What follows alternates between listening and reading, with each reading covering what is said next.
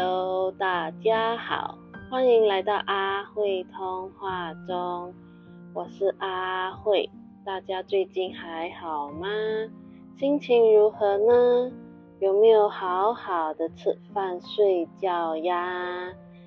既然现在水星已经逆行了，那我们就来聊之前已经在自己话题 list 里面的内容吧。因为这一个话题的稿已经打了很多文字了，只需要更改一些字句。这样，前几个月呢，在刷自己脸书的页面时候，突然就觉得有一点干净，都是自己之前分享的照片啦、影片啦，然后自己画的图，或者是朋友太自己好玩的贴文。看了会觉得很清爽，清爽可以这样用吧？应该可以啦。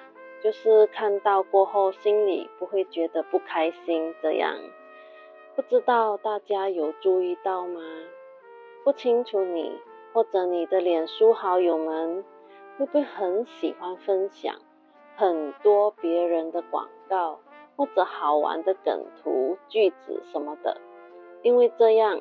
你们或者他们自己 PO 的个人贴文啦、照片啦，或者写好玩的字句，就被埋没在这些广告或者那些梗图、照片，又或者别人 take 你们的广告，哦，跟你们分享的贴文等等等。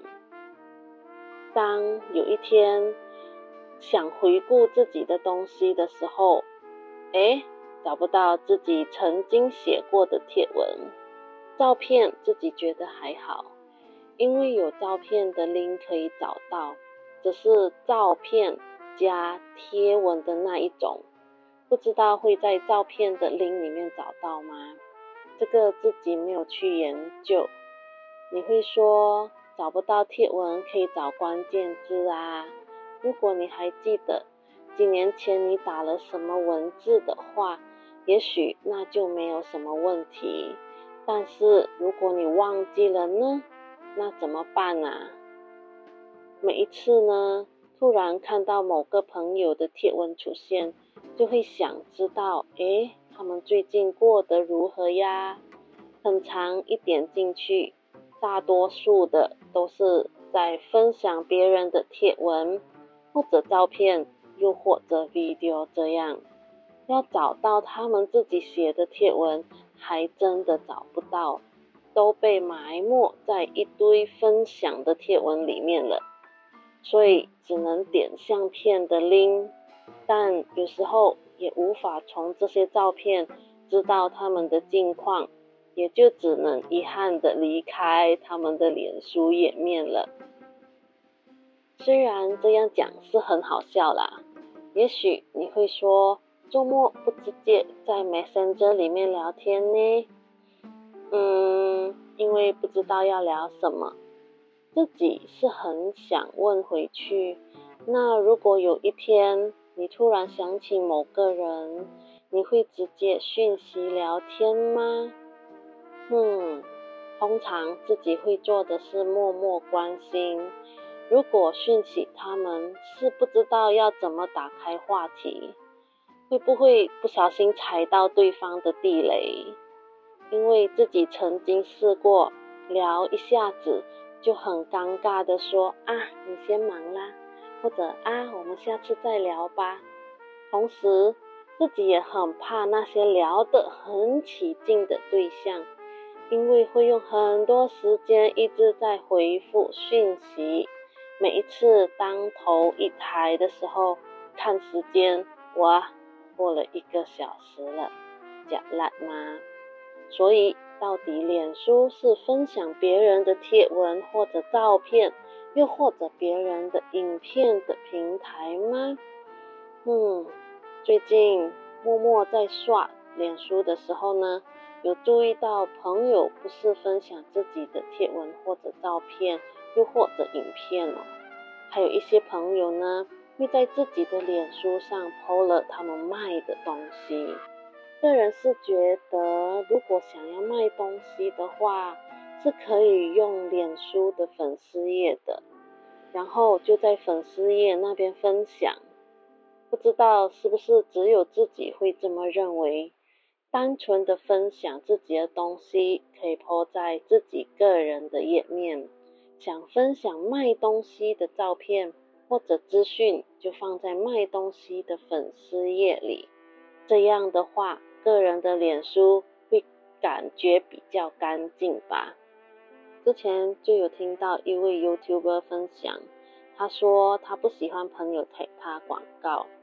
一开始他会忍个两天，之后就会把那个贴文移除。然后他的朋友还会生气的问他说：“为什么不可以帮忙一下呢？”他心里的 OS 就说：“为什么要帮忙啊？”他都没有用过，也不清楚那个东西好不好，为什么他要帮这一个忙呢？老实说，自己也超怕朋友要求自己帮忙按赞他们的粉丝页，或者帮他们的小孩或者朋友按赞，来推排名什么的，就会觉得很奇怪，周末要这样做，这样做不是造假吗？是自己怪，还是有这个想法的人比较怪呢？不知道呢，反正自己会 ignore 就对了。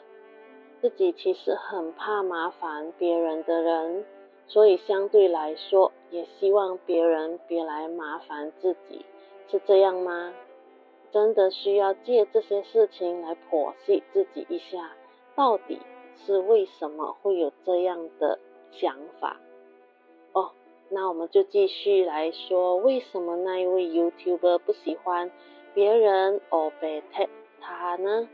原来他会把他曾经写过的帖文，或者 po 出的旅行照片，又或者他自己 YouTube 的影片，印刷出来变成一本书。他还说出来，他这几年印刷出来的脸书回忆本，感觉很不错哦，连。朋友的 comment 都会印刷出来。如果是影片的话，本子就会说出 QR code，只要手机 scan 那个 QR code，就会在手机里面播放那一支影片。感觉这个是一个很不错的方式来收藏呢。其实自己有一点小小的遗憾是，早期的 Friends 的。我想现在的年轻人应该已经不知道这一个平台了。Friends 呢，它是早期的 social media，觉得 Friends 的有个比较特别的东西是可以写 testimonia 在朋友的 profile 墙上，自己的朋友们也都有写 testimonia 在自己的墙上。很可惜的是，后来因为脸书的出现，自己也换了平台来用。当 Friendster 要关闭的时候，是有 email 通知自己的，说可以 backup 自己所 po 的东西。当时呢，因为很久没有用另外一个邮件信箱了，当突然有一天想到的时候，login 进去，才发现到那一个通知邮件。但很遗憾的是，那个期限已经过去了，以前的美好。朋友写给自己的 testimonial 不见了，哎，这个真的有点遗憾到，连自己在 friends 里面写的部落格也不见了。虽然之前有 backup 过一些起来，但是就是不见了。哎，啊，难怪后来的自己很喜欢 backup，不关紧要的东西也都全部 backup 起来。是因为这一个遗憾造成的吗？也许哦，现在才了解到呢。那现在来聊一下看了之前写这一篇稿的感受吧。就感觉到之前的自己在写这一篇话题或写这一篇稿的时候呢，语气很不开心，用了很多很硬的文字跟字句。现在自己都把那一些文字都修改过来了，原来之前的自己对这一种事情是很有感的，会被这些事情给影响到心情。现在呢，感觉就还好，因为如果呢朋友乱 take 自己的话，自己就可以乱删的意思喽。这样是不是很公平呢？那好啦，以上所说的字句都是自己的个人角度跟想法哦，听开心就好。想要练习说话，就说多多话。聊这个，聊那个，讲废话，讲人话，再讲疗愈话。那我们今天就先聊到这边，下一次会聊什么话题呢？就要等自己再去挖之前自己有写了什么稿吧。希望大家身体一直都健健康康的，每一天都精力充沛。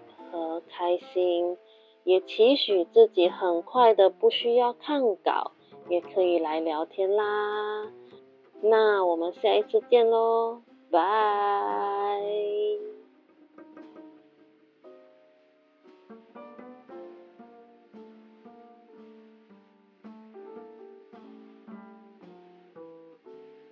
忘记讲啦。那就先在这边跟大家说新年快乐，二零二三年新年快乐，Happy New Year！